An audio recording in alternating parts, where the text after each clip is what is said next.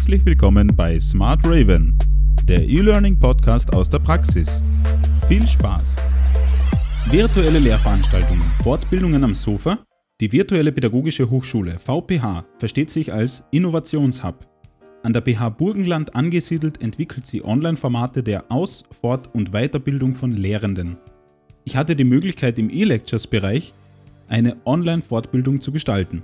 Nach der positiv befundenen Bewerbung und der Zulassung meiner Einsendung für die Online-Session startete die Vorbereitung. Eines der vielen Angebote der VPH nennt sich eLecture. In den einständigen Online-Fortbildungen stellen professionelle Vortragende Software vor, sprechen über Digitales und den Einsatz von Tools.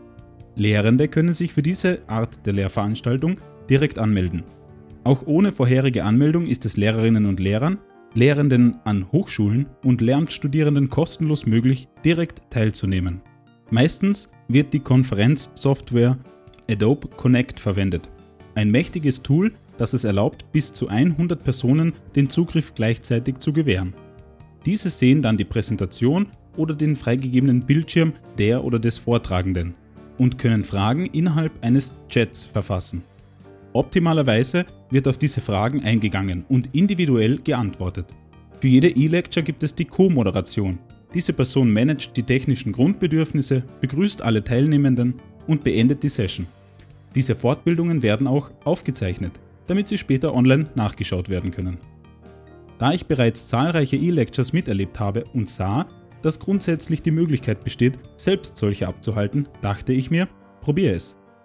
Viel schneller als gedacht erhielt ich einen Termin für den Titel Lernvideos, Screencasts, Tutorials selbst erstellen. Nun ging es sofort an die Planung.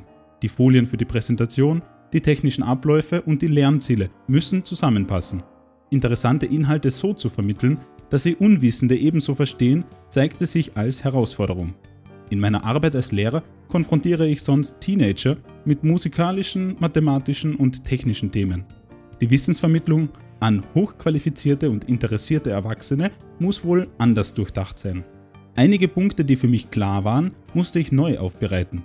Das Vorzeigen von Abläufen gestaltete sich als technisch herausfordernd und viele Tools musste ich erneut testen. Im Zuge der Planung fand ich ebenso heraus, dass es auch schwierig einzuschätzen ist, wie lange tatsächlich gesprochen wird. Die Zeitvorgabe beläuft sich auf eine Stunde.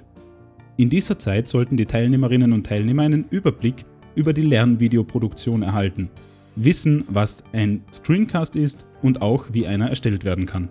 Ebenso erschien mir wichtig zu vermitteln, welchen Nutzen Lernvideos haben können und warum nicht nur Lehrende davon profitieren. Etwa eine Woche vor dem Termin traf ich digital meinen Co-Moderator innerhalb von Adobe Connect. Er erklärte mir den Ablauf genau und wir probierten die technischen Abläufe durch.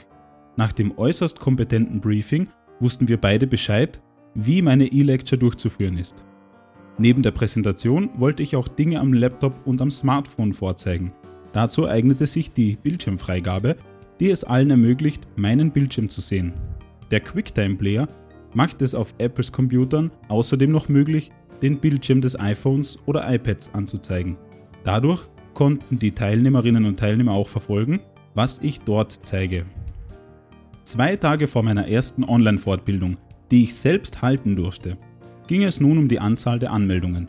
Erst ab 5 findet die Fortbildung auch statt, ansonsten erfolgt eine Absage. Ich schaute im Online-System nach und stellte fest, 49 Personen meldeten sich an.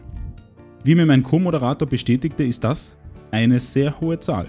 Er erzählte, dass dies bei ihm schon längere Zeit nicht mehr der Fall war. Dementsprechend machte sich die Aufregung bei mir bemerkbar. Diese legte sich zum Glück bis zum tatsächlichen Beginn. Technisch und inhaltlich lief die E-Lecture aus meiner Sicht gut ab. Ich merkte selbst, dass ich schneller als sonst schon sprach. Diese Erkenntnis brachte nach 40 Minuten leider nur wenig. In den letzten Minuten klärte ich noch verbliebene Fragen und bat um Feedback zur Lehrveranstaltung. Mir geht es dabei vor allem um das, was nicht gut funktioniert. Damit kann ich arbeiten und meine Abläufe verbessern. Mein Ziel ist es, dass alle von meinem Wissen profitieren. Gestern las ich in meinem E-Mail-Postfach die Rückmeldungen. In einem PDF-Dokument befanden sich die anonymen, ausgewerteten Ergebnisse der Abschlussbefragung. Ich war beeindruckt. Meine Lehrveranstaltung war empfehlenswert, sehr gut und auch von Bedeutung.